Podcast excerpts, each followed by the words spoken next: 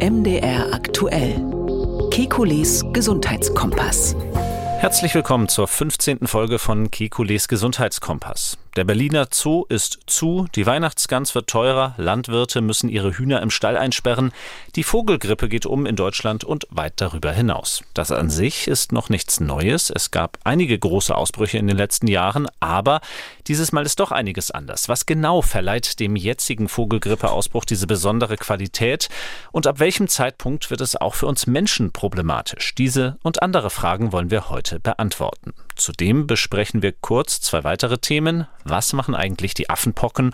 Und es geht um eine weitere Krankheit, auf die wir in diesem Winter bei Kindern ganz besonders achten sollten. Ich bin Jan Kröger, Reporter und Moderator bei MDR Aktuell. Alle 14 Tage immer donnerstags sprechen wir mit dem Arzt und Wissenschaftler Professor Alexander Kekulé. Wir liefern Schwerpunkte zu aktuellen Gesundheitsfragen und gehen auf Ihre Themenwünsche ein. Hallo, Herr Kekulé. Guten Tag, Herr Kröger. Herr Kekulé, fangen wir an ja, mit einer Mitteilung aus Großbritannien. Dort ähm, wird gewarnt vor Streptokokken A bei Kindern aus einem ganz traurigen Grund. Acht Kinder sind in England und Wales in den letzten Wochen an dieser Infektion gestorben. Nun hatten wir uns vor vier Wochen über etwas ganz Ähnliches unterhalten. Auch da ging es um äh, eine besorgniserregend hohe Zahl an erkrankten Kindern im Nachbarland, damals Bronchiolitis in Frankreich. Ist das, was wir jetzt aus Großbritannien Großbritannien hören, ähnlich besorgniserregend? Ähm, nein, also es ist nicht so, dass wir damit rechnen müssen, dass da so eine Welle rüberschwappt, wie es bei RSV ähm, seinerzeit war.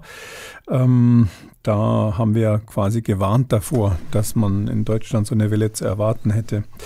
Ähm, jetzt ist es eher so eine Mahnung zur Vorsicht, möchte ich mal sagen. Ähm, dieser Streptokokkenausbruch im Vereinigten Königreich, es ist auch noch ein Todesfall in Nordirland gewesen, ähm, also neun insgesamt, ähm, über 430 Fälle in äh, alles zusammen. Das ist besorgniserregend, hauptsächlich für, für England natürlich weil die Zahlen, kann man so unterm Strich sagen, jetzt schon so hoch sind, wie sie sonst in der ganzen Saison sind. Also diese Streptokokkeninfektionen, ähm, Halsinfektionen letztlich bei Kindern in erster Linie, die kommen im Winter, so ähnlich wie andere, wie Erkältungskrankheiten auch, sind auch von der Symptomatik am Anfang zumindest auch so ähnlich, dass man denkt, das Kind hat eine Erkältung oder sowas. Mhm. Und ähm, die häufen sich jetzt eben. Und man muss einfach sagen, es ist nicht so selten, dass Dinge, die im Ausland beobachtet werden, dann kurz danach bei uns auch häufiger sind, zumal man die Ursache nicht genau kennt, warum sich das jetzt so häuft.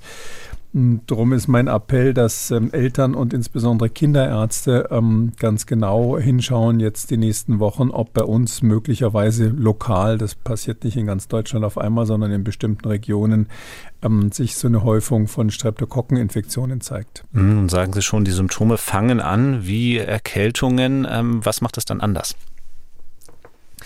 Naja, also viele Kinder, die, meistens verläuft das relativ harmlos. Bei vielen Kindern wird es auch de facto gar nicht richtig therapiert, weil es von selber wieder weggeht, wie eine Erkältung. Manchmal sagen die Kinder, ich habe Halsweh oder sowas und, und das war es dann auch. Ähm, Wenn es eine typische Streptokokkenerkrankung wird, sofern man das überhaupt sagen kann, das sind ja Bakterien, die machen ganz unterschiedliche Erkrankungen, dann sieht es bei Kindern häufig so aus, dass die eben so Erkältungszeichen haben. Dann kommt typischerweise relativ hohes Fieber dazu. Also die haben dann schon auch mal mal 39 oder mehr Fieber. Ähm, und ähm, was man sieht, ähm, ist manchmal auch Lymphknotenschwellungen. Also zusätzlich zu dieser Halsinfektion, die dann eher bakteriell ist, kann es dann sein, dass am Hals insbesondere die Lymphknoten dick werden. Ähm, also sag mal so aus Sicht der Eltern, wenn man merkt, dass der bei so einer erkältungsmäßigen Krankheit der Allgemeinzustand von dem Kind plötzlich viel schlechter wird in kurzer Zeit, das Fieber relativ schnell steigt. Bei Säuglingen da ist dann auch das, das berühmte Merkmal, wenn die Windel trocken bleibt, also wenn die länger als zwölf Stunden kein Urin ablassen, ähm, dann ist das besorgniserregend. Und natürlich immer, wenn Ausschlag kommt, das ist ja, glaube ich, bekannt, Streptokokken machen viele Krankheiten. Eine davon ist Scharlach, ähm, mhm. was man ja kennt als Kinderkrankheit. Und das ist das, da ist es dann so, dass ähm, man dann zeitversetzt diesen Ausschlag hat. Der kommt so, so einen Tag, ein, zwei mhm. Tage nach den Symptomen. Das sind diese berühmten ganz feinen kleinen Beulen, die sich erstmal am, am, am, am Körper so ausbreiten, also am, am Brustkorb und im Bauchbereich und sich so ein bisschen wie Sandpapier anfühlen und dann, dann ausbreiten. Ähm, aber Scharlach ist nur eine Erscheinungsform, gibt viele andere. Und es ist eben so, dass es manchmal so ist, dass es sich eben dann auch ausbreitet über die Blutbahnen. Wir sprechen dann von einer Sepsis und das sind dann Kinder, die wirklich sehr, sehr schwer erkranken und wie man es in England sieht, eben manchmal auch sterben. Was sollten denn Eltern tun, wenn sie die Sorge haben, es handelt sich jetzt tatsächlich um eine solche Streptokokken-A-Infektion? Also man kann einfach sagen, die Eltern können es gar nicht wirklich feststellen, ob Streptokokken sind, aber man kann sagen, wenn ähm, so Kinder einen unerwartet schweren Krankheitsverlauf nehmen bei einer in Anführungszeichen Erkältung, dann ist das ein weiterer Grund, vielleicht etwas häufiger zum Arzt zu gehen, als man das sonst machen würde. Der, der, die anderen Gründe sind ja schon bekannt. Wir haben RSV, wir haben Corona immer noch, was bei ganz kleinen Kindern natürlich auch Probleme machen kann. Und ähm, wir haben die Influenza und deshalb glaube ich, muss man in diesem Herbst einfach, sage ich mal, ein bisschen unsportlicher sein als sonst. Es gibt ja viele Eltern, die sagen, ach nee, vor 40 gehe ich gar nicht, also vor 40 Grad Fieber gehe ich gar nicht zum Arzt. Ähm, da würde ich sagen, sollte man jetzt etwas vorsichtiger sein und etwas genauer hinschauen, vor allem, ob sich auch das Wesen der Kinder irgendwie verändert, was dann Richtung neurologische Symptomatik gehen kann.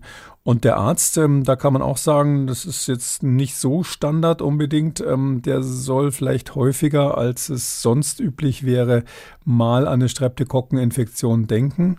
Ähm, und da gibt es einen Schnelltest, den man machen kann. Also so ähnlich wie der Corona-Test kann man so einen Abstrich aus dem Hals machen. Und da sieht dann der Arzt in der Praxis sofort, ähm, ob das Streptokokken sind oder nicht. Die sollte man dann, das ist so eine alte Diskussion ähm, in der Mikrobiologie-Vorlesung jedes Jahr wieder Thema, ähm, die sollte man frühzeitig antibiotisch behandeln. Ähm, weil manchmal die Streptokokkeninfektionen, äh, also vor allem diese inneren Infektionen, dann zeitverzögert, auch wenn sie ausgeheilt sind, ähm, etwas auslösen können, was wir rheumatisches Fieber nennen, so eine Art Autoimmunerkrankung, die ziemlich unangenehm ist. Darum ist eigentlich die Empfehlung, Streptokokkeninfektionen, wenn sie jetzt nicht nur die Haut betreffen, ähm, immer äh, antibiotisch zu behandeln, wird aber ehrlich gesagt in der Praxis nicht so durchgezogen, weil natürlich viele sagen, wieso, wenn es von selber wieder weggeht, wofür brauche ich da Antibiotika? Vielleicht noch eine Frage, Anlass ist ja dieser Ausbruch in Großbritannien, weshalb wir uns mit dem Thema heute befassen. Äh, woran liegt es, dass es dort diese hohen Fallzahlen gibt? Ja, das ist äh, die Gretchenfrage sozusagen. Also Riesendiskussion in England, vielleicht auch ganz interessant für uns, ähm, wo jeder so in sein Horn tutet, in das er schon immer getutet hat. Also die einen sagen, ja, klarer Fall, das ist eine Folge von Covid. Also da waren Corona-Infektionen unerkannte, die Lunge ist geschwächt oder sonst wie das Immunsystem ist geschwächt und deshalb gibt es so viele schwere Verläufe bei Streptokokken. Ähm, Folge, also Aufruf, deshalb lasst euch impfen. Die Kinder müssen, gerade die ganz Kleinen, müssen unbedingt jetzt auch geimpft werden. Dann gibt es das genaue Gegenteil. Sie können sich vorstellen, aus welcher Ecke das kommt. Die sagen, nee, nee, das ist so, weil wir ja die Kinder ähm, vor Covid bewahrt haben mit äh, ähm, Isolation und so weiter, ähm, haben wir jetzt die Situation, ähm, dass wir eine Immunschuld haben, wie das Wort immer so schön heißt. Das heißt also, die müssen jetzt was nachholen und deshalb haben die wegen der Corona-Maßnahmen besonders schwere Verläufe. Also jeder hat so sein. Und was noch fehlt, ist, dass die, dass die äh, Impfkritiker sagen, es liegt an der Impfung. Das habe ich jetzt noch nicht gehört, aber kommt mhm. bestimmt auch früher oder später. Also wissenschaftlich gesehen ist es so, wir wissen es ehrlich gesagt nicht. Klar ist, dass also dieses vermehrte soziale Zusammenkommen, Social Mix, Mixing, dass jetzt nach den, nach den ganzen Gegenmaßnahmen jetzt plötzlich alle wieder zusammenkommen um, und sich auch überhaupt nicht mehr schützen quasi vor Infektionen. Das hat dazu geführt, dass einfach die Zahl der mit Streptokokken infizierten Kinder sehr stark zugenommen hat oder auch Erwachsenen, die geben das natürlich auch weiter, werden noch nicht richtig krank. Und ähm, dadurch, dass einfach so viele Menschen diese Streptokokken jetzt haben und die werden übertragen, so ähnlich wie andere Erkältungskrankheiten, also als Schmierinfektion durch Husten, Niesen und so weiter, dadurch äh, ist einfach die Wahrscheinlichkeit, sich anzustecken, höher. Und all das, was ich bis jetzt gesagt habe, könnte natürlich auch für Deutschland oder für andere europäische Länder zutreffen dann in Zukunft. Drum, drum sage ich mal, man muss da hinschauen, ähm, ohne dass ich da alarmistisch sein will natürlich. Ähm, es ist ähm, aber auch so, muss man sagen, ähm, bei uns sind diese Schnelltests in der Arztpraxis relativ verbreitet. Also die meisten Kinderärzte machen das regelmäßig. Und in England muss man sagen, äh, wer sich mit dem Gesundheitssystem im Vereinigten Königreich beschäftigt hat, weiß das.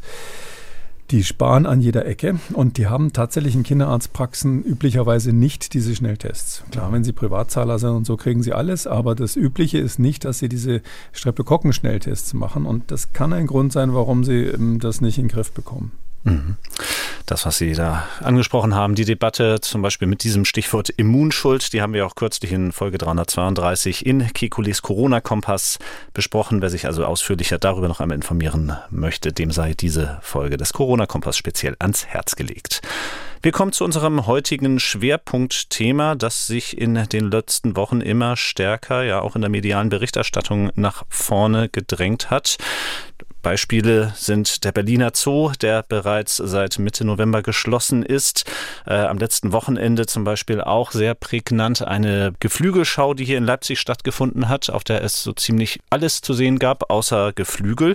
Und auch Leute, die sehr traditionell an Weihnachten essen, die wissen es wahrscheinlich auch schon dieser Tage. Die Weihnachtsgänse sind teurer geworden und alles hat denselben Grund, nämlich die Vogelgrippe. Was genau ist da gerade los? Ja, also wenn Sie mich fragen, das Schlimmste ist, dass meine Weihnachtsgänse fast doppelt so viel gekostet haben. Ich habe sie nur bestellt wie, wie, hm. wie letztes Jahr und die waren schon immer relativ teuer. Also das ist wirklich, sage ich mal, ganz spontan ärgerlich. Ähm, man hört da von Preissteigerungen ähm, um die 80 Prozent bei Tiefkühlware oder bis zu 80 Prozent. Also ich würde mal sagen, das geht auch bis 100 Prozent drauf. Ähm, ja, äh, ich weiß nicht so genau, ob bei solchen Sachen immer, ob der Hintergrund jetzt wirklich nur die Vogelgrippe ist, weil das haben wir ja bei Corona gesehen, wenn irgendwie so ein, so ein äußeres Ereignis ist, dann werden Preissteigerungen aller Art immer mhm. gerne damit begründet, auch wenn man es vielleicht, wenn man mit spitzen Bleistift nachrechnet, gar nicht in dieser Größenordnung sozusagen damit begründen dürfte. Aber wie auch immer, wir haben die, die Vogelgrippe in Europa und in den Vereinigten Staaten, sagen wir mal insgesamt in, auf der nördlichen Hemisphäre, ähm, ist sie sehr verbreitet und da ist eben dieses Vogelgrippe-Virus H5N1. Das ist ein ganz alter Bekannter eine sogenannte hochpathogene aviäre Influenza, HPAI, also hoch, hochkrankmachend, aber Vogel, also Aviar heißt vom Vogel, eine Vogelgrippe eben, eine Vogelinfluenza. Die macht nicht jetzt die Menschen ähm, hochkrank, das auch, aber sie heißt so, weil sie bei den Vögeln besonders schwere Symptome macht. Und die ist also, ich meine, 1997 oder so das erste Mal festgestellt worden, so in der Größenordnung. Und Damals sind also ähm, wirklich die Vögel in Asien damals noch äh, von der Stange gefallen. Und das ist bis heute so, wenn Sie so einen Ausbruch HPAI, speziell H5N1, das ist dieser Subtyp der ähm, Influenza-Viren dann in dem Fall, ähm, wenn Sie so einen Ausbruch haben, das merken Sie einfach daran, dass Sie morgens in den Stall kommen und die Hühner ähm, zur Hälfte tot liegen und wenn Sie noch zwei Tage warten, sind alle tot. Und das geht also ratzfatz Geflügelpest. Das ist eine, ein Auslöser der Geflügelpest, gibt auch noch andere und ist eben berüchtigt, gab es schon immer mal wieder, aber dieses Virus, eben seit ungefähr 1997 bekannt, hat eben schon mehrfach auch ähm, Infektionen bei Menschen gemacht. Und deshalb sind wir da sehr, sehr besorgt und gucken dann nicht nur bei den Tieren genau hin, sondern auch in Richtung nächster Pandemie ähm, haben wir Sorgen, dass das ein Virus sein könnte, was ähm, so ähnlich wie ein Influenza-Virus ist. Also letztlich ein aus dem Tierreich, ähm, aus, als Vogelgrippevirus sozusagen übergesprungenes Influenza-Virus. Auf die Frage, was es für uns Menschen bedeuten kann, wollen wir heute auch auf jeden Fall zu sprechen kommen. Kommen wir aber erst einmal noch zurück auf den jetzigen Ausbruch. Die Europäische Seuchenschutzbehörde, die hat bereits im Sommer festgestellt, dass es ein ungewöhnlich hohes Infektionsgeschehen eben bei diesen HPAI-Infektionen gibt. Und darin liegt, wenn ich das so richtig verstanden habe, eine neue Qualität bei der Vogelgrippe. Wir haben es eben nicht mehr mit einem saisonalen Phänomen zu tun, sondern die ist das ganze Jahr über selber zu beobachten? Ja, also die Situation ist, dass wir ähm, tatsächlich die nicht nur die Zahl der Ausbrüche hat zugenommen in den letzten Jahren, muss man eigentlich sagen, mhm. sondern auch in mehrerer Hinsicht die Qualität hat sich geändert. Das eine ist, äh, dass tatsächlich wir im Sommer jetzt quasi durchgehend noch ziemlich viele äh, Infektionen beim Geflügel haben. Das war eigentlich immer so, dass es auch dort saisonal war, so wie die Grippe beim Menschen saisonal im Winter eher ist, ist es auch beim, die Vogelgrippe bei den Tieren eher im Winter. Das ist jetzt anders. Ähm, es ist aber wohl auch so, dass dieses Virus infektiöser, also ansteckender bei den Vögeln geworden ist. Also die Ausbrüche sind schwerer zu kontrollieren, als es vorher war. Wir haben in, in Europa nochmal so eine Zahl zu, äh, zu, zu, nennen, jetzt 2500 Ausbrüche ungefähr gehabt in der letzten Zeit, die registriert wurden. Etwa 50 Millionen Tiere mussten deswegen getötet werden, gekeult, sagt man dazu. Mhm.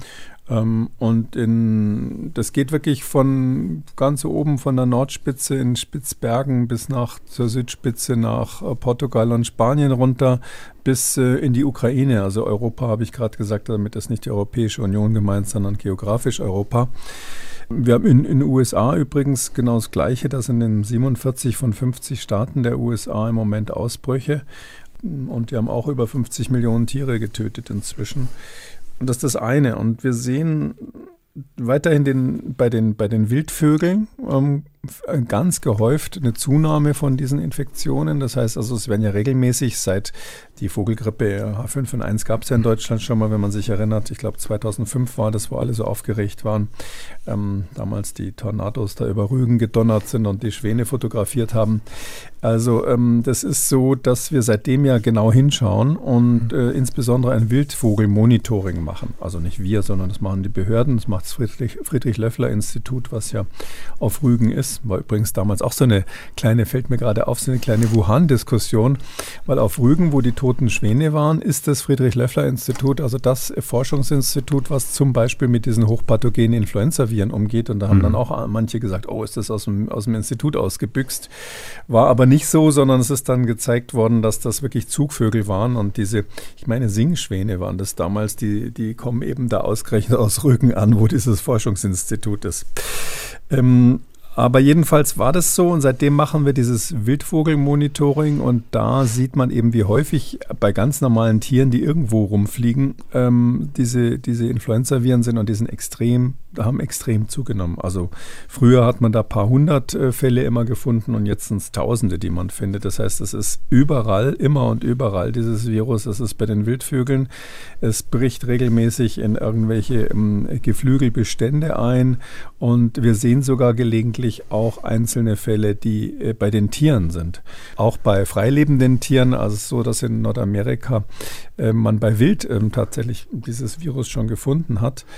Und das ist jetzt ein bestimmter Stamm, den wir da haben, äh, von diesem H5N1. Und dieser eine Stamm, der setzt sich überall gegen andere Stämme durch. So ähnlich wie wir diese Varianten bei mhm. Corona haben, ist es da ein Stamm.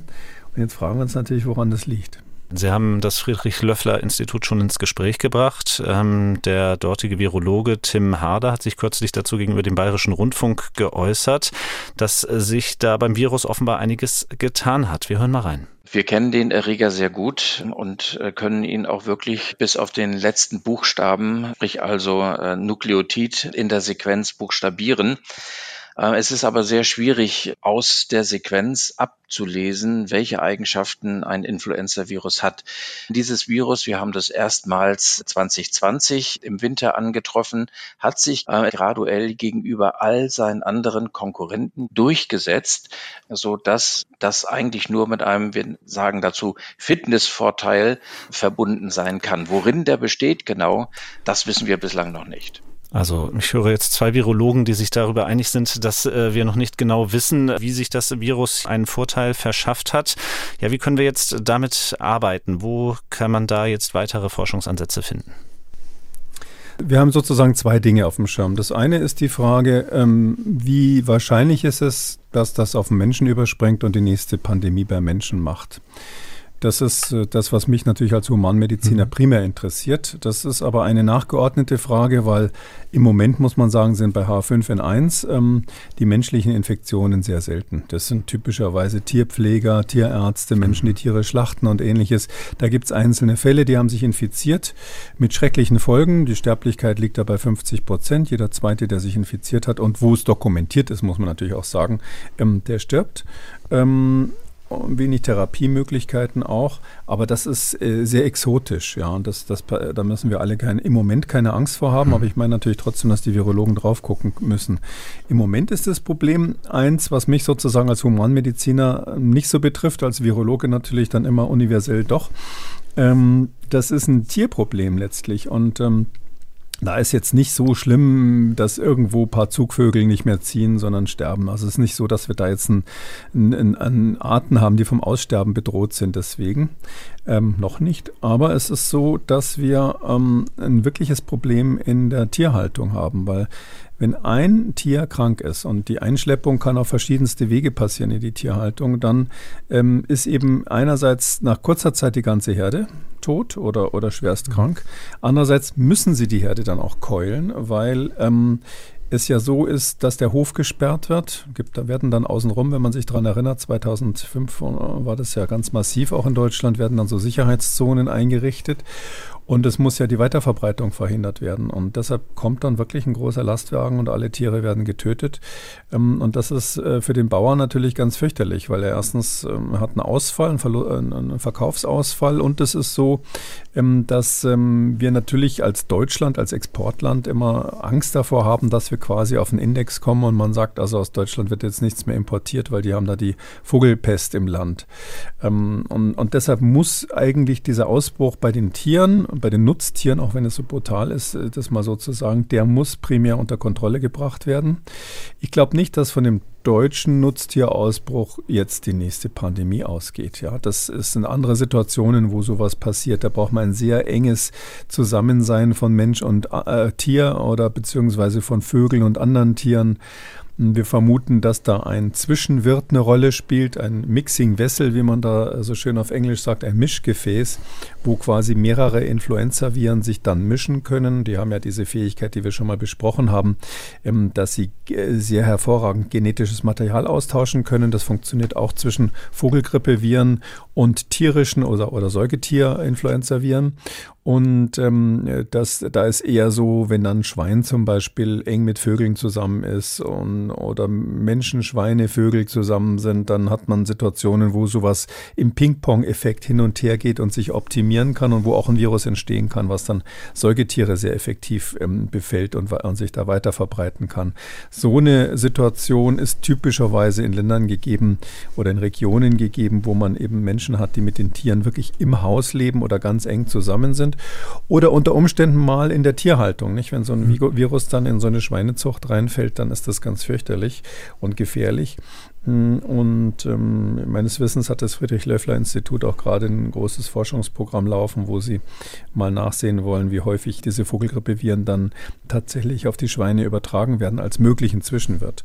Also so denken wir Richtung Pandemie, aber äh, das unter Kontrolle zu bringen im Tierreich oder in der Zucht jetzt, in der mhm. Geflügelzucht, äh, nicht nur wegen der Weihnachtsgänse, die laufen ja bekanntlich draußen rum äh, und sind dadurch besonders schwer quasi ähm, zu schützen, ähm, sondern insgesamt ähm, ist das ist schwierig. Da werden wir letztlich, glaube ich, um den Impfstoff nicht drum rumkommen. Auch dort wird am Friedrich-Löffler-Institut geforscht und zwar an einem sogenannten Markerimpfstoff. Äh, wie weit ist diese Entwicklung ja, und ähm, was genau kann man von so einem Markerimpfstoff erwarten?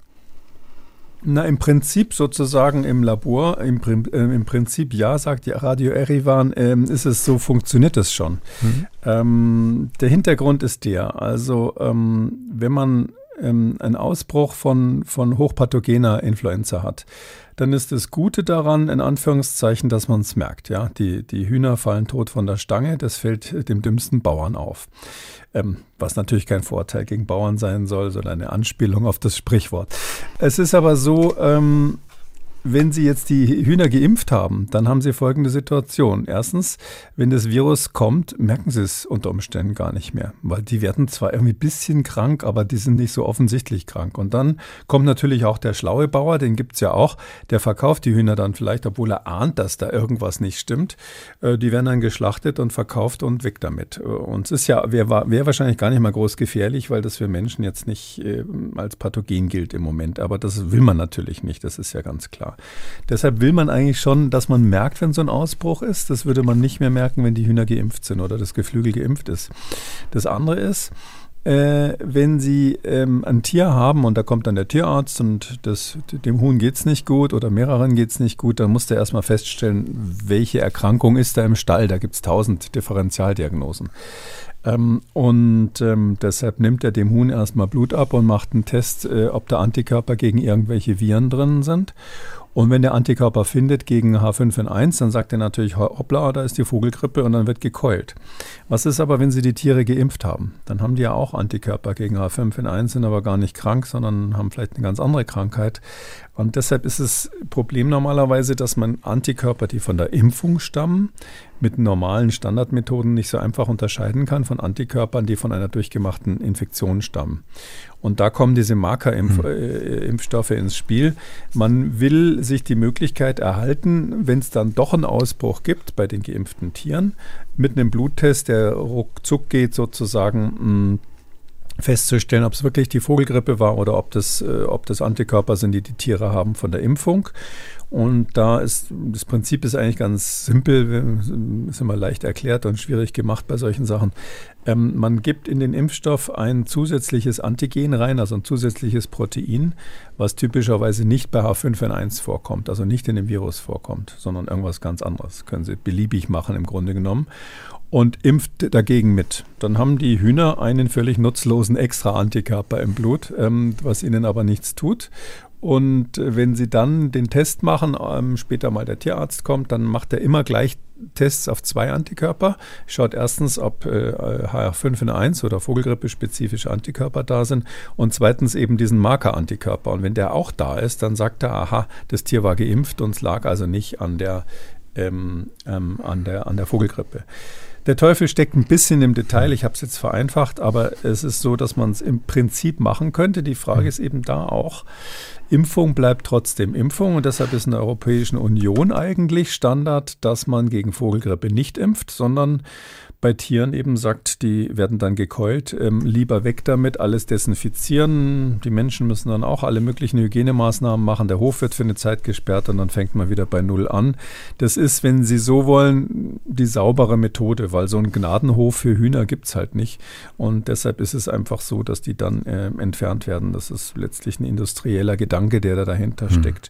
Und ist auch von der Sicherheit her sowohl für Tiere als auch für Menschen konsequent. Ähm, vielleicht kann ich noch sagen, dass in China ähm, man da anders denkt. Da ist es tatsächlich so, da gab es einen berühmten Ausbruch, da können wir auch noch mal kurz drüber sprechen, ähm, mit einem anderen ähm, Vogelgrippevirus vor ein paar Jahren oder über mehrere Jahre. Und den hat man eigentlich ganz gut ähm, unter Kontrolle gebracht durch eine ähm, ganz massive Impfkampagne. Also da wurde das Geflügel dann geimpft. Wirft natürlich die Frage auf, wenn es da in China mit der Impfung geklappt hat, warum dann nicht Paradigmenwechsel auch in Europa und hier eben auch durch Impfung statt durch Keulung dem Problem äh, Herr zu werden? Ja, das ist eben das Problem, wer kauft dann noch unsere Hühnchen, ist so ein bisschen die Frage. Nicht? Mhm. Also die Angst ist einfach oder die Frage ist einfach, ähm, was ist unser Standard in der Landwirtschaft? Können wir mh, durch, durch so einen Markerimpfstoff die Käufer im weitesten Sinne überzeugen, dass wir das Problem hier im Griff haben? Also ganz ehrlich gesagt, wenn man es äh, aus meiner bisherigen Beurteilung, ich weiß jetzt nicht, was vielleicht das FLI, das Friedrich-Löffler-Institut jetzt noch in der Pipeline hat oder auch andere, gibt ja auch andere Hersteller, die da dran sind. Aber das, was ich jetzt so kenne, ist so, also äh, das Gegenargument ist ja dann immer, dass man sagt, naja gut, das äh, Tier wurde also geimpft, dann hat man den Markerimpfstoff und jetzt hat es aber trotzdem zusätzlich sich eine Influenza geholt, sozusagen mhm. ein Impfdurchbruch. Ähm, wie viele Tests brauche ich dann? Klar kann man das dann irgendwie äh, rauskitzeln diagnostisch. Also bei, bei einem Menschen wäre das überhaupt kein Problem, wenn wir also großes virologisches Institut drauf loslassen, einen Menschen zu diagnostizieren, würden wir das hinkriegen. Aber bei Hühnern müssen Sie sich vorstellen, das geht ja, das ist ja ganz einfache Diagnostik, die das sein muss. Und da sagt man natürlich, vielleicht übersieht man dann mit der einfachen Diagnostik doch äh, die Ausbrüche eine Weile, wenn die Tiere alle geimpft sind. Und es steht ja auch nicht geschrieben, dass es immer nur hochpathogene aviäre Influenza ist. Es kann ja auch mal ein Stamm kommen, der nicht ganz so deutliche Symptome bei den Tieren machen. Dann merken sie es schon gleich gar nicht mehr. Also das ist so diese Diskussion. Und ich persönlich finde schon in der Tierhaltung, ähm, muss man sagen, wenn jetzt da ein Seuchenausbruch bei einem Nutztier ist, ja, äh, zu sagen, nee, die sind doch geimpft, ähm, das macht mir nichts, wenn das Tier dann äh, das Virus hat, das heißt dann, das Huhn wird nicht krank, aber was passiert dann, wenn das Virus dann, dann doch auf ein Kind übertragen wird? Das ist dann irgendwo in der Babynahrung drinnen, weil da Hühnerfleisch drinnen war und so weiter. Also so, die, so ist die Überlegung bei uns. Mhm. In China hat man das abgekürzt, aber wir sind ja doch da sehr, sehr, ähm, sage ich mal, auf der sicheren Seite immer und das finde ich persönlich auch richtig.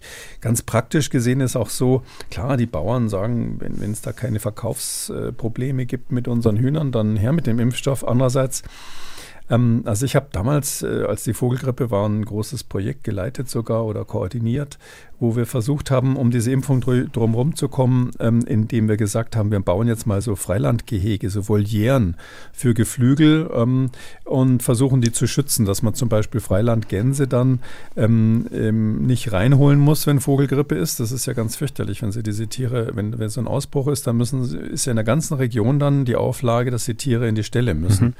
Und wer mal in so einem Stall innen drinnen war, das ist gruselig. Ja, also ich kann seitdem also Hühnerfleisch kaum noch riechen, weil es wirklich so ist, diese Tiere, die normalerweise alle draußen sind, wenn die dann eingepfercht sind wegen der Vogelgrippe, das tut keinem gut. Ja, also um es mal so abzukürzen. Und gibt es auch andere Krankheiten, die sich dann ausbreiten. Und ähm, deshalb ist es so, dass wir überlegt haben, besser wäre es, die Tiere draußen zu lassen, aber dann durch eine Voliere zu schützen außenrum. Das ist aber, muss man sagen, bei diesem großen Studie, die ist also auch, auch massiv gefördert worden, ist das äh, dann leider rausgekommen, dass diese normalen Volieren, so wie wir sie gebaut haben, nicht genug bringen, also nicht genug Schutz bringen. Da kann immer noch irgendein Greifvogel drauf fliegen und dann da seine Notdurft reinlassen und dann ist, sind die Hühner dann doch infiziert. Ähm, und deshalb ähm, ist, ist äh, sozusagen die Frage, wie kann man die Tiere schützen an der Stelle? Und da, ähm, wenn, der, wenn der Tierarzt oder der, der, der Bauer die jetzt impfen soll, dann kann er nicht jedem einzelnen Blut äh, eine Spritze geben. Also aus der Zeit damals äh, weiß ich, wie mühsam das ist, Blut abzunehmen bei einem Huhn. Ähm, und ähm, deshalb brauchen sie irgendwas, was zum Beispiel äh, zerstäubt wird, durch ein Aerosol einfach in den Stall gesprüht wird als Impfstoff oder was man durchs Trinkwasser äh, den Tieren verabreicht. Und das ist natürlich noch eine zusätzliche Anforderung an den Impfstoff. Und da muss man sagen, also einen, der das alles kann, der leicht verabreichbar ist, wo sie dann auch nicht ständig mhm. wieder impfen müssen und so weiter, ähm, den haben wir nicht. Und dann muss man noch ein bisschen in die Landwirtschaft reinschauen, ins Detail. Ähm, ähm, das ist ja so, also das wissen vielleicht nicht so viele Leute. Also so ein normales Grillhähnchen hat eine Lebensdauer von vier Wochen. Also die werden in vier Wochen, diese Masthähnchen werden in vier Wochen hochgezüchtet bis zur Schlachtreife. Also die kommen so mit, weiß ich, 40 Gramm oder sowas auf die Welt und nach vier Wochen sind sie schlachtreif. Können sich vorstellen, wie das denen dazwischen durchgeht, aber es ist auch ein kurzer Prozess. Das heißt, wenn Sie eine Serie verlieren, dann sind es eben, ist es ein Monat plus ein bisschen sauber machen zwischendurch und so weiter, haben Sie sechs Wochen oder so Verlust. Da ist die Frage, ob das nicht der einfachere Weg ist, als wenn man jetzt quasi anfängt, da zu impfen und den Tierarzt zu holen und zu machen. Und dann brauchen sie ein Zertifikat, dass die wieder alle in Ordnung sind und dass der Ausbruch zu Ende ist und so weiter. Das, das macht es echt mühsam. Hm. Übrigens, ähm, falls sich jemand überlegt, das ist ja so eine Beobachtung aus dem praktisch, praktischen Leben, jetzt vielleicht auch vor Weihnachten, wenn Sie, wenn man ist da ganz interessant, wenn Sie in so einen Supermarkt gehen und schauen sich die Hühnerbrust an die sind ja immer riesig, die Sie da einzeln kaufen können im Vergleich zu dem ganzen Hähnchen, was nebenan liegt. Da fragt man sich ja immer komisch, dass die so groß sind, wenn ich eine Hühnerbrust kaufe und das Hähnchen aber so klein. Und der Grund ist, dass ähm, sozusagen die, die Hühner werden in der Mast ähm, Teile ähm, spezifisch gezüchtet. Also ganze Hähnchen werden nach vier Wochen geschlachtet. Und wenn man die Brust haben will, dann werden die speziell, speziell gemästet, dass die Brust groß wird und sechs Wochen. Das ist das Maximum bei Masthähnchen ungefähr. Und dann werden die nach sechs Wochen geschlachtet. Man könnte auch noch eine Woche länger machen, dann würde die Brust noch größer werden und man würde noch mehr Geld damit verdienen. Nur kein Witz, die Hühner fallen dann nach vorne um, weil die Brust zu groß ist, verletzen sich häufiger und kriegen auch ähm, Stoffwechselkrankheiten, die so Richtung Diabetes kriegen. Und dann haben sie dann doch wieder weniger Ausbeute, weil sie mehr Ausfall haben durch kranke Tiere. Und deshalb ist sechs Wochen das Optimum, wenn sie Brust verkaufen wollen. Da ist dann so ein Tier bis zu zweieinhalb Kilo oder so schwer und es ist noch lange nicht geschlechtsreif. Also Hühner werden nach drei Monaten ungefähr geschlechtsreif. Das ist also noch, noch sozusagen ein Kinderhuhn. Ähm, wenn man ein normales Menschenkind mit vier Kilo ansetzt, oder ein großes Menschenkind mit vier Kilo ansetzt, das wäre dann quasi mit sechs Jahren in der Größenordnung 240 Kilo schwer. Also nur so mal zur Dimension, was so eine Mast bei, bei mhm. Hühnern eigentlich biologisch bedeutet. Also das ist halt maximal ausgereizt und in dieser Situation jetzt auch noch anzufangen zu impfen, sage ich mal, glaube ich eher nicht. Das wäre eher was für Legehennen, die ihr Eier legen und dann ähm, ähm, und das relativ lang tun. Am Schluss werden sie Suppenhuhn und ähm, bei denen ist es eher so, dass sich das lohnt zu impfen. Also bei diesen Masthähnchen glaube ich nicht. Bei den Weihnachtsgänsen, klar, da könnte man natürlich impfen. Wenn die dann, wenn dann nicht dann irgendwelche Leute sagen, ich kaufe keine ähm, geimpften Weihnachtsgänse. Hm. Ja, danke, dass Sie da den Blick geweitet haben, ähm, denn die Begründungen sind natürlich sehr ökonomisch gewesen, die Sie doch angeführt haben, aber für viele ist ja eben auch ähm, der Umgang mit den Tieren emotionaler. Fangen wir mal an beim Konsumverhalten von uns Verbrauchern. Das einfachste Beispiel ist immer der Kauf von Eiern, ob das nun aus Freilandhaltung oder aus Bodenhaltung sein soll. Äh, damit fängt es ja an. Ähm, was können wir denn aus Verbrauchersicht tun, ähm, jetzt im Hinblick auf die Vogelgrippe? Wie können wir darauf hinwirken, dass sich da etwas ändert? Das ist schwierig. Also mhm. die Vogelgrippe entsteht ähm, nicht äh, dadurch, dass die Verbraucher jetzt billige Hühner kaufen. Das ist in dem Fall nicht so, sondern die neuen Viren entstehen tatsächlich eben in so eher ländlichen Regionen, wo ähm, dann Zentralasien zum Beispiel, wo, wo, wo Tiere und Mensch eng zusammen sind, da entstehen die neuen Erreger und die jetzt sozusagen pandemisches Potenzial haben. Was eher ein Thema ist, ist die Frage, wie ist das mit den Zwischenwirten? Also wir mhm. wissen, dass zum Beispiel bei den Schweinen es durchaus so ist, dass sich da Viren mischen können. Die ähm, Schweinegrippe von 2009 war so ein Mischling aus einem äh, Vogelgrippevirus aus Europa und aus dem ur uralten humanen Virus H1N1.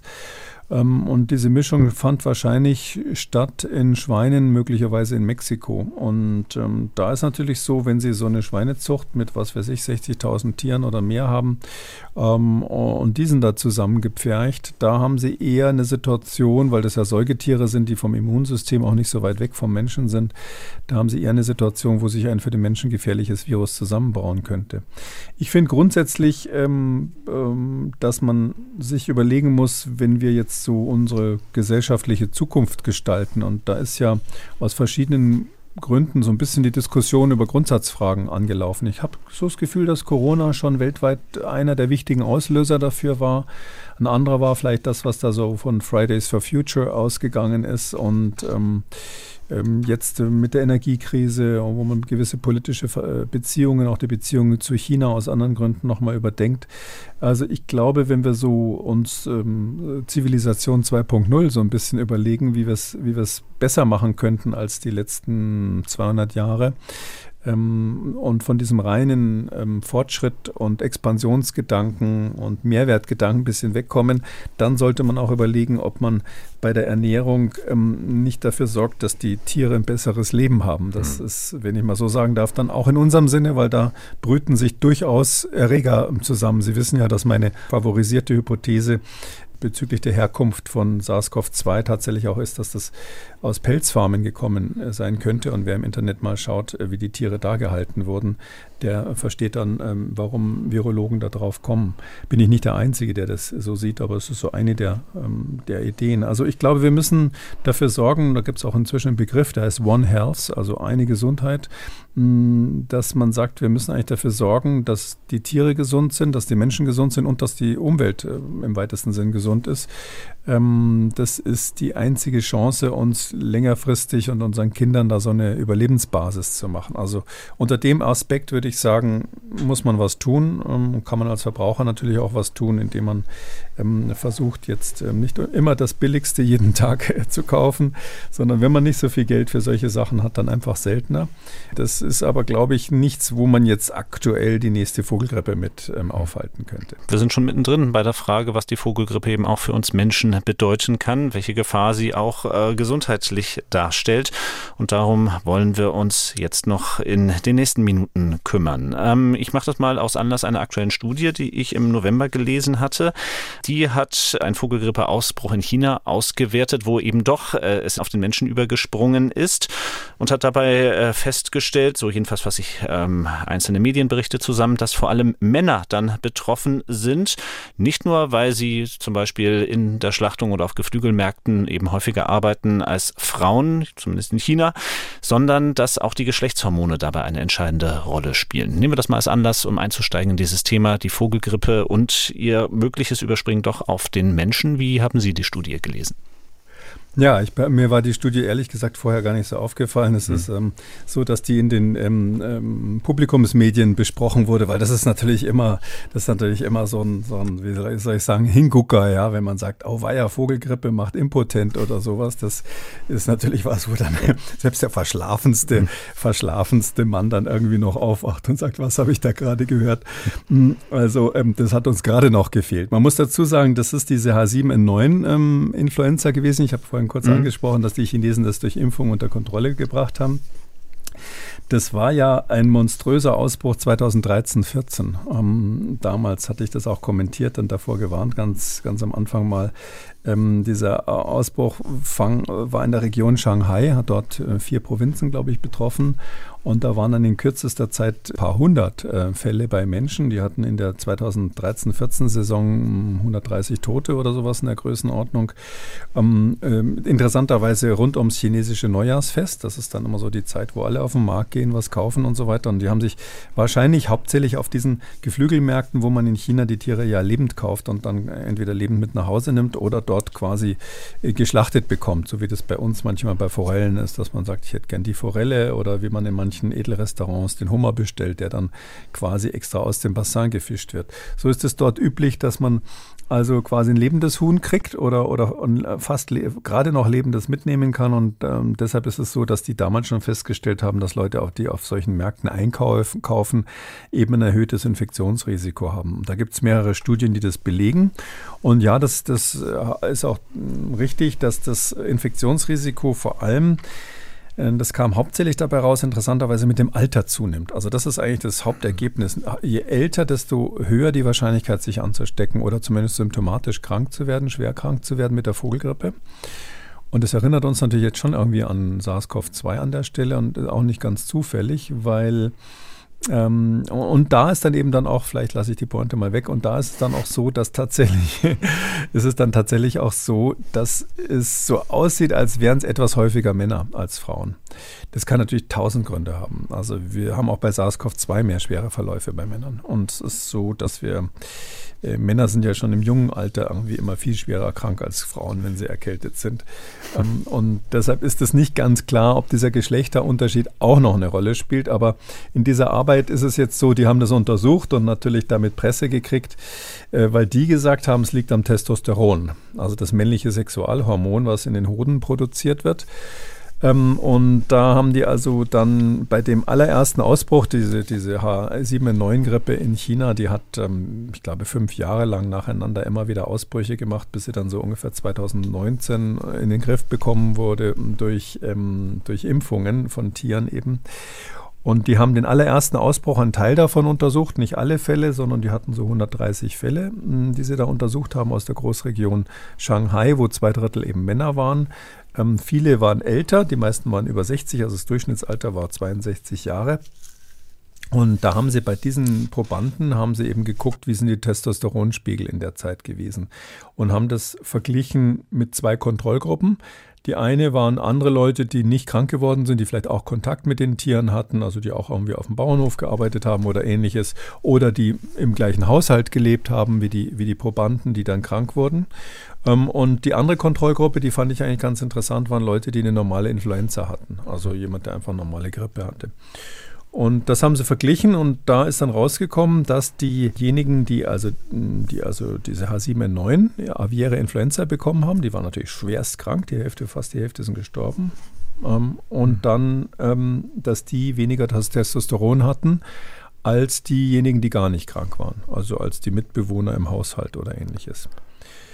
Da sage ich jetzt erstmal, ja, wenn ich also so schwerst krank im Bett liege und total platt bin, also wenn dann mein Testosteron irgendwie in den Keller geht, ich will das jetzt nicht weiter ausführen, das würde mich jetzt nicht so wundern. Ja, also da muss ich mal sagen, da brauche ich eigentlich gar nicht äh, Mikrobiologe sein, um da das nachzuvollziehen, dass einer, der da vielleicht sogar beatmet irgendwo auf der Intensivstation liegt, jetzt irgendwie ähm, nicht den höchsten Testosteronspiegel seines, seiner Laufbahn hat. Deshalb ist natürlich die entscheidende Frage äh, wäre gewesen, wie ist es denn mit den anderen, die wegen Grippe krank waren? Die waren vielleicht nicht ganz so schlimm krank, aber immerhin auch krank. Wie ist denn da? Und den Vergleich haben sie interessanterweise nicht gezeigt in der Arbeit. Der fehlt. Sie haben zwar vorher erklärt, dass sie das untersuchen, aber sie haben es nicht ausgewertet. An solchen Stellen werden Leute, die wie ich häufig so Publikationen hm. lesen müssen, bevor sie veröffentlicht werden, hellhörig. ich gefragt, was ist denn mit denen? Aber die Daten stehen einfach nicht drin. Und das ist das eine, ja. Also da sage ich mal, hm, hm, hm, hm, ja, gut, das kann ja, das eine kann Ursache oder auch Wirkung sein. Und daraufhin haben sie, weil man ja epidemiologisch nie so sagen kann, äh, ist es jetzt kausal oder ist es nur eine zufällige Beobachtung, dass es koinzident passiert? Haben sie gesagt, jetzt machen wir mal Versuche mit Mäusen und wir infizieren Mäuse also dann mit diesem Virus H7N9 also Influenza-Virus. Und ähm, jetzt schauen wir mal, ähm, ob da das Testosteron auch runtergeht. Und äh, siehe da, es war so, dass da auch das Testosteron runtergegangen ist. Ähm, und dann haben sie gesagt, ja, Moment mal, müssen wir aber schon irgendeine Kontrolle haben. Vielleicht hat ein Reviewer, wie man die nennt, also dieser einer der Gutachter gesagt, mhm. ihr müsst die, die, Kontrolle liefern. Es hat Jahre gedauert, vom Einreichen bis zur, ähm, bis zur Freigabe dieser Arbeit, was immer darauf hindeutet, dass die Gutachter weitere Experimente sehen wollten. Jedenfalls haben sie dann als mhm. Kontrolle etwas äh, den Mäusen gegeben, was kein Virus ist, aber so ähnlich aussieht. So ein Stückchen, wenn Sie so wollen, so ein Stückchen RNA, was kein Virus ist. Und siehe da, das ist Testosteron auch runtergegangen bei diesen Mäusen. Also irgendwie war es vielleicht die unangenehme Behandlung, dass die da gespritzt wurden oder sonst was. Oder die Mäuse, keine Ahnung, warum die Mäuse plötzlich weniger Testosteron hatten, was, was da in den Mäuserichen, muss man ja sagen, das waren ja männliche Tiere, was da in deren kleinen Köpfen so vor sich gegangen ist. Das Testosteron ging jedenfalls auch runter bei der Kontrolle. Ähm, sie haben dann die Hoden untersucht von diesen Tieren und mikroskopisch überhaupt keine Entzündung gesehen. Da sage ich jetzt mal, wenn ich keine Entzündung sehe, was ist dann die Hypothese, warum das Testosteron runtergeht? Aber da haben sie nicht aufgegeben, sondern zusätzlich noch geguckt, ob irgendwelche Entzündungsmarker verändert sind, also so Interferone, Interleukine, solche, solche Mediatoren, die äh, Zeichen für Entzündung sind. Und da sagen sie, haben sie eine ganz geringfügige Erhöhung bei der Gruppe gehabt, die also ähm, ähm, Influenza-Virus infiziert war im Vergleich zu den Kontrollen. Also da mache ich jetzt ehrlich gesagt nichts draus. Also meine mh, mm, Schlussfolgerung ist, ja, schön, dass das mal veröffentlicht wurde. Irgendjemand wird da sicher einen Doktor für gekriegt haben, aber ähm, ich finde, das war es dann auch. Das sind hm. so typische Ergebnisse, die in den Schlagzeilen landen, aber bei genauerem Hinschauen eigentlich keine wissenschaftlich fundierte Aussage erlauben. Das also diese Studie aus China, das derzeit vorherrschende H5N1-Virus, wird ja auch immer viel gesagt, müssen wir auch hier sagen, gilt für Menschen als ungefährlich. Dennoch natürlich die Frage, wie könnte sich das ändern? Ja, also ähm, das H7N9 nochmal, um das abzubinden, ist ja so, dass das verschwunden ist dank der Impfaktionen. Das hatte aber die Besonderheit, dass es bei Vögeln vorher gar nicht entdeckt wurde. Das wurde erst durch die vielen, vielen Fälle bei Menschen entdeckt. Ähm, das heißt, es beweist, dass auch ein Virus, was beim Vogel gar keine schwere Erkrankung macht, also ein niedrig pathogenes Vogelgrippevirus ist, beim Menschen dann schwerste Erkrankungen machen kann und auch häufig vom Mensch zu Mensch springt oder, oder häufiger vom Mensch zu Mensch springt, als man das sonst ähm, erwartet bei diesen Vogelgrippeviren. Die hatten insgesamt vom Vogel übergetreten über 1200 Fälle, also das ist aus meiner Sicht so ein Schuss vor dem Bug gewesen. Und vor diesem Hintergrund ist mhm. jetzt die Frage, kann das H5N1, also das, was jetzt aktuell bei uns ist, das ist eben anderes Vogelgrippevirus, was aber ganz selten auf den Menschen überspringt, kann das ähm, wirklich, hat das Pandemiepotenzial? Ähm, da gibt es diese berühmten und auch berüchtigten Experimente. Ähm, Ron Fouchier ist deshalb weltweit bekannt ähm, und zwar auch kritisiert, muss man sagen. Der hat ja 2011 dieses berühmte Experiment gemacht, wo er geguckt hat, kann man H5N1 eigentlich mh, trainieren, dass es von Säugetier zu Säugetier springt.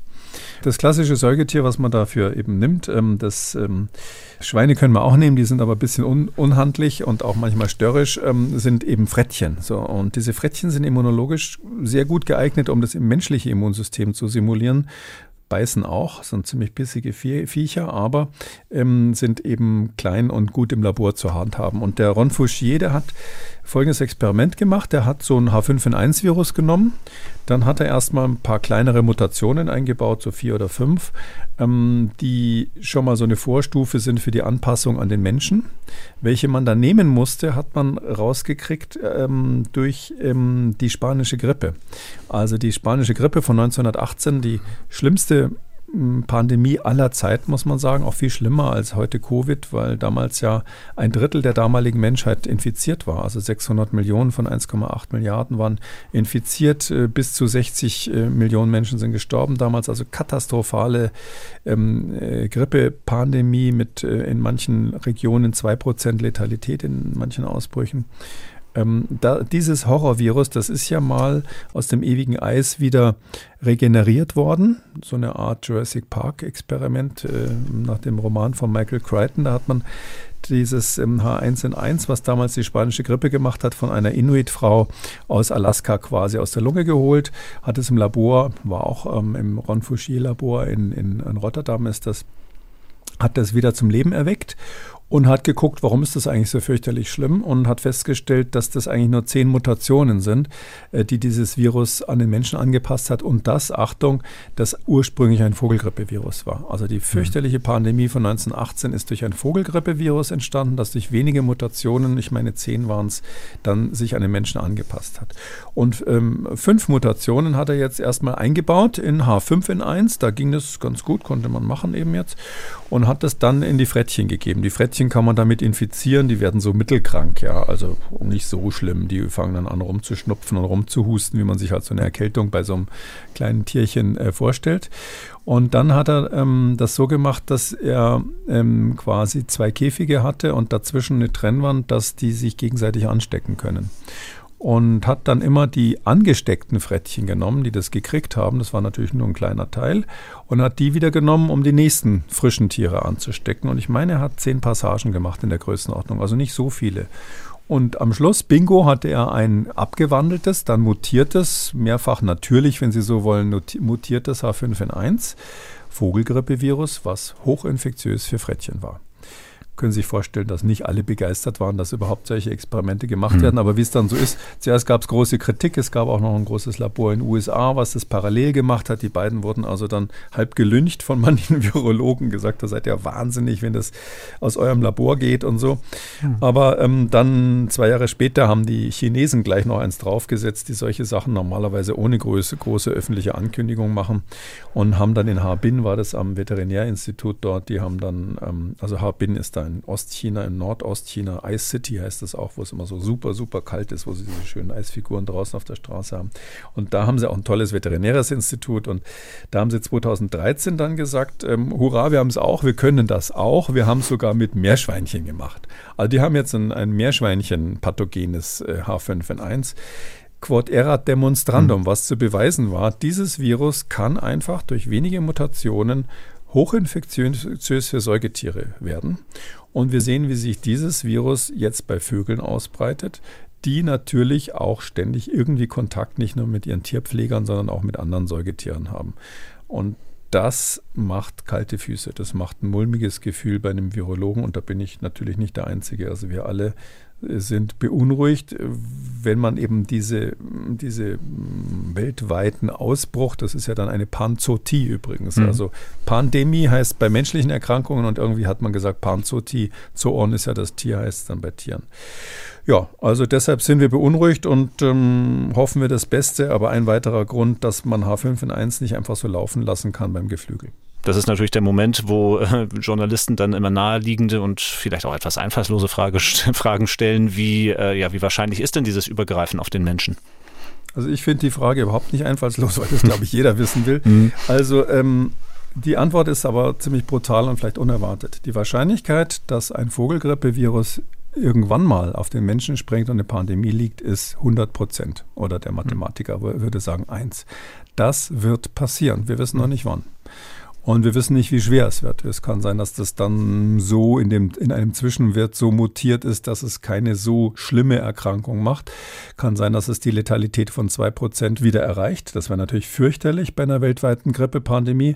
Kann aber auch sein, dass es quasi so, so ein Déjà-vu von Corona wird. Das, das wissen wir nicht. Aber dass wieder ein Influenza-Virus kommt, ähm, ist absolut sicher und zwar deshalb, weil diese neuen Viren ständig ausgebrütet werden von Wasservögeln in Zentralasien. Also es ist so, die Wasservögel dort, die haben diese Viren in großer Masse, ganz viele verschiedene Sorten und die übertragen die untereinander über ihren Kot. Also die fangen ja nicht an zu husten und äh, zu, zu schniefen, sondern das wird durch das Wasser quasi über den Kot übertragen und die Tiere selber werden nicht krank. Das ist der natürliche Wirt.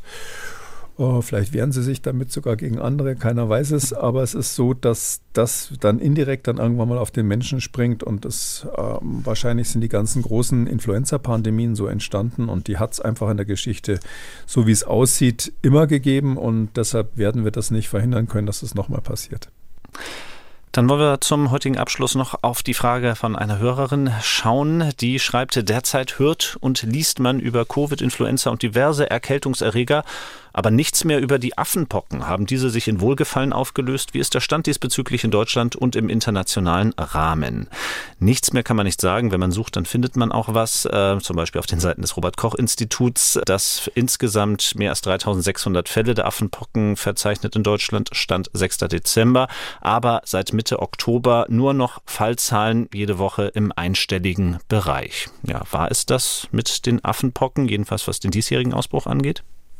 Ich glaube, für uns war es das. Die Affenpocken sind ja nicht so saisonal. Das war jetzt ja in ganz bestimmten mhm. Teilpopulationen, wie der, wie der Epidemiologe so sagen würde. Wir wissen, dass insbesondere Männer, die mit Männern Sex haben, ähm, dass da die Ausbrüche äh, ähm, beobachtet wurden, was aber nichts damit zu tun hat, dass, das irgend, dass die besonders prädestinieren wär, prädestiniert werden, sondern wären sonst ist einfach dort der Ausbruch einfach mal entstanden. Und das war eigentlich ein Glück für den Rest der Welt weil ähm, das ja Menschen sind, die ähm, durch HIV, ähm, ähm, äh, sage ich mal, unter einer ständigen Bedrohung leben und auch sehr hohe Standards entwickelt haben, wie man sich dagegen zur Wehr setzt, ein großes soziales Bewusstsein auch zum, bei der Abwehr von Infektionskrankheiten haben. Das ist natürlich jetzt Klischee, der, jeder ist anders, aber mal so insgesamt gesehen haben wir gesehen, dass HIV etwas ist, wo diese Communities ganz gut mit leben und deshalb haben die quasi mit der gleichen Akribie diese Affenpocken, muss man sagen, eigentlich weltweit in den Griff bekommen. Also wir hatten ja Fälle massenweise, hauptsächlich in den USA. In Deutschland war es gar nicht so das Riesenproblem.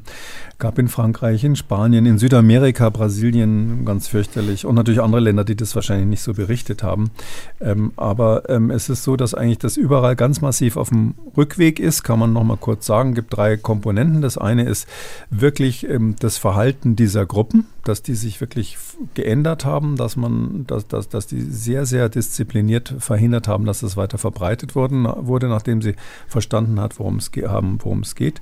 Das zweite ist die Kommunikation, die hier sehr gut gelaufen ist, finde ich. Ähm, es war am Anfang schwierig, so offen zu sagen, wegen der Gefahr der Stigmatisierung. Aber hier war es zum Glück so, dass man das richtig balanciert hat und äh, hier Ross und Reiter genannt hat, mit der Folge, dass die besonders in Gefahr befindlichen sich auch schützen konnten. Und das Dritte ist ganz trivial, es gab den Impfstoff schon. Nicht? Mhm. Ich meine, wo hat man das schon? Neuer Ausbruch, neues Virus, aber hoppla, so neu ist es ja gar nicht. Das gab es ja in Afrika, Zentral- und Westafrika schon lange. Und der Impfstoff ist da. Also was haben wir gelernt? Ähm, so Hightech-Gesellschaften, kommunikativ ganz gute Gesellschaften, Leute mit Geld, die kommen mit sowas klar. Und äh, vorher die ganzen Jahrzehnte, wo es in Afrika, in bestimmten afrikanischen Ländern ein Problem war und auch weiterhin ist, die lassen wir mit dem Problem alleine, sodass es vielleicht mal wieder so einen ähnlichen Ausbruch geben wird. Aber ich würde mal sagen, die, ähm, die Industrieländer, die haben das im Griff. Ähm, die Entwicklungsländer oder zumindest Afrika, wo das eben weiterhin ein großes Problem ist, die arbeiten noch dran. Hm. Und wo ich schon mal am Lesen war über die Affenpocken, vielleicht noch eine Frage hinterher an Sie. Sie sagen auch weiterhin Affenpocken? Äh, ja, ich bin ja schon so alt. Ich kann mich, ich weiß, das soll mhm. jetzt, muss man vielleicht dazu, äh, dazu sagen, für die, die das nicht gehört haben. Also mhm. die Weltgesundheitsorganisation hat jetzt ähm, äh, lange, lange gebrütet und der, der Berg hat dann eine Maus geboren und hat dann gesagt, okay, wir haben einen Beschluss gefasst, ähm, ganz wichtig für die Weltgesundheit, die Affenpocken heißen nicht mehr Affenpocken, sondern Mpox. Also vorher hießen sie Monkeypox mhm. auf Englisch und ähm, jetzt heißen sie Mpox aber nicht das Virus. Das Virus heißt weiterhin Monkeypox-Virus, weil man sonst durcheinander kommt mit den ganzen Virusbezeichnungen.